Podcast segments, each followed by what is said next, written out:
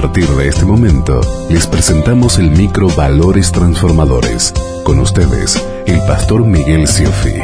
La culpa, esa sensación y esa producción interna de que las cosas no están bien.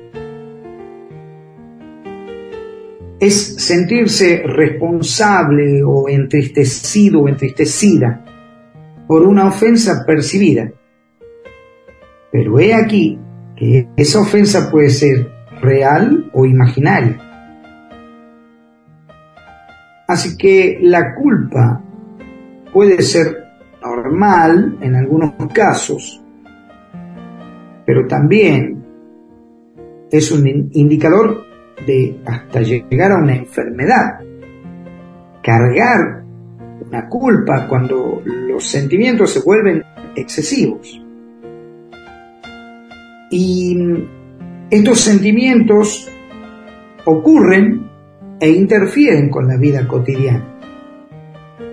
Yo me fui a la Biblia y luego de que el hombre come del fruto prohibido, en el Génesis, Génesis capítulo 3, verso 12, Dios le hace una pregunta al hombre y el hombre contesta, la mujer que tú me diste fue quien me dio del fruto y yo lo comí.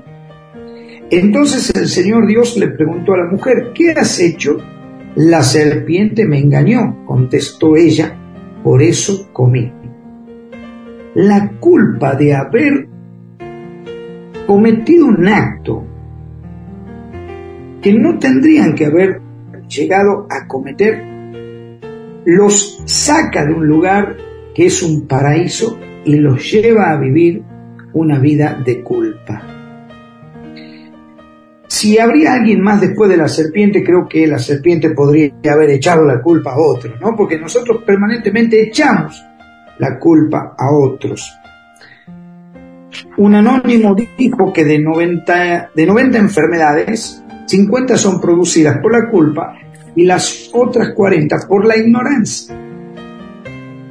Dios está para alumbrar nuestro corazón y para que podamos vivir sin culpas. Llevemos a Él nuestras cargas y dejemos de autodestruirnos. Hasta mañana si Dios quiere.